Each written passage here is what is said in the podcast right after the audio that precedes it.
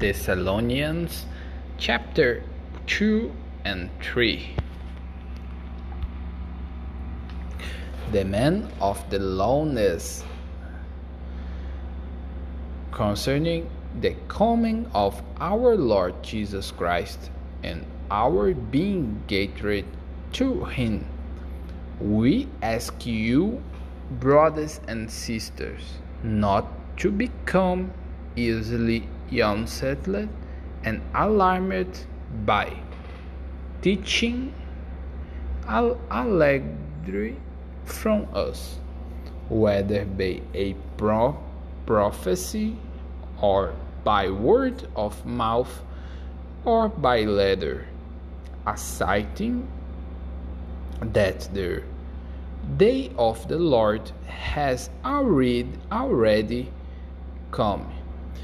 Don't let anyone deceive you in any way, for that they will not be they will not come until the rebellion occurs and the man of the lawlessness is revealed, the man doomed to destruction.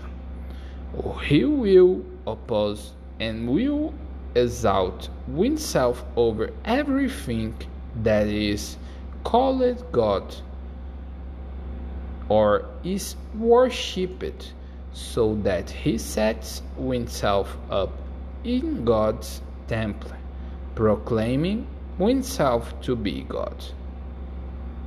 Don't you remember that when I was with you, I was it to tell you these things? And know and now you know what is holding him back, so that he may be revealed at the proper time. For the secret power of loneliness is already at work, but the one who now holds it back will continue to do so till he is taken out of the way.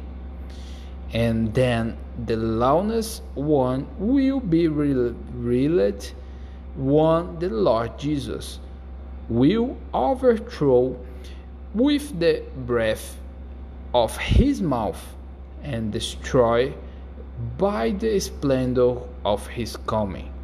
The coming of the loudest one will be accordance with how Satan works.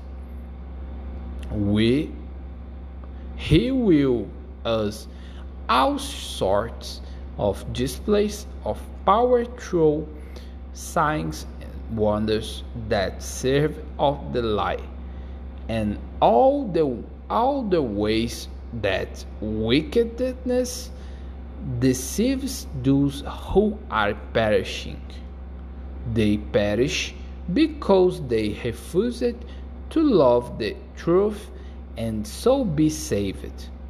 For this reason god sends them a powerful delusion so that they will believe the lie, and so that all will be condemned who have not believed the truth, but have delight with ignorance.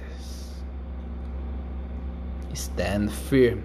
Verse uh, 13.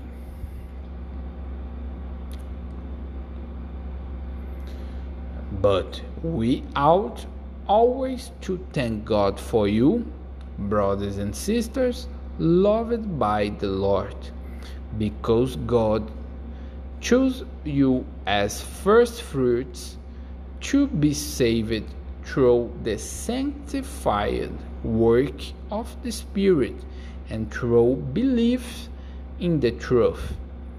He called you to this truth our gospel, that you might share the glory of our Lord Jesus Christ.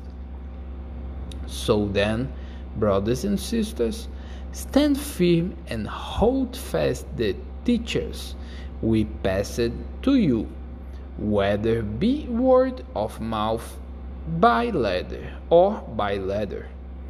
May our Lord Jesus Christ Himself, the God our Father, who loved us and by His grace gave us eternal encouragement and good hope, encourage your hearts and strengthen you in every good deed and word.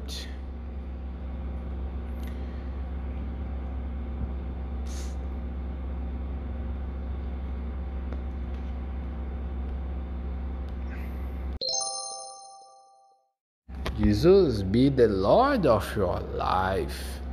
Leshleha.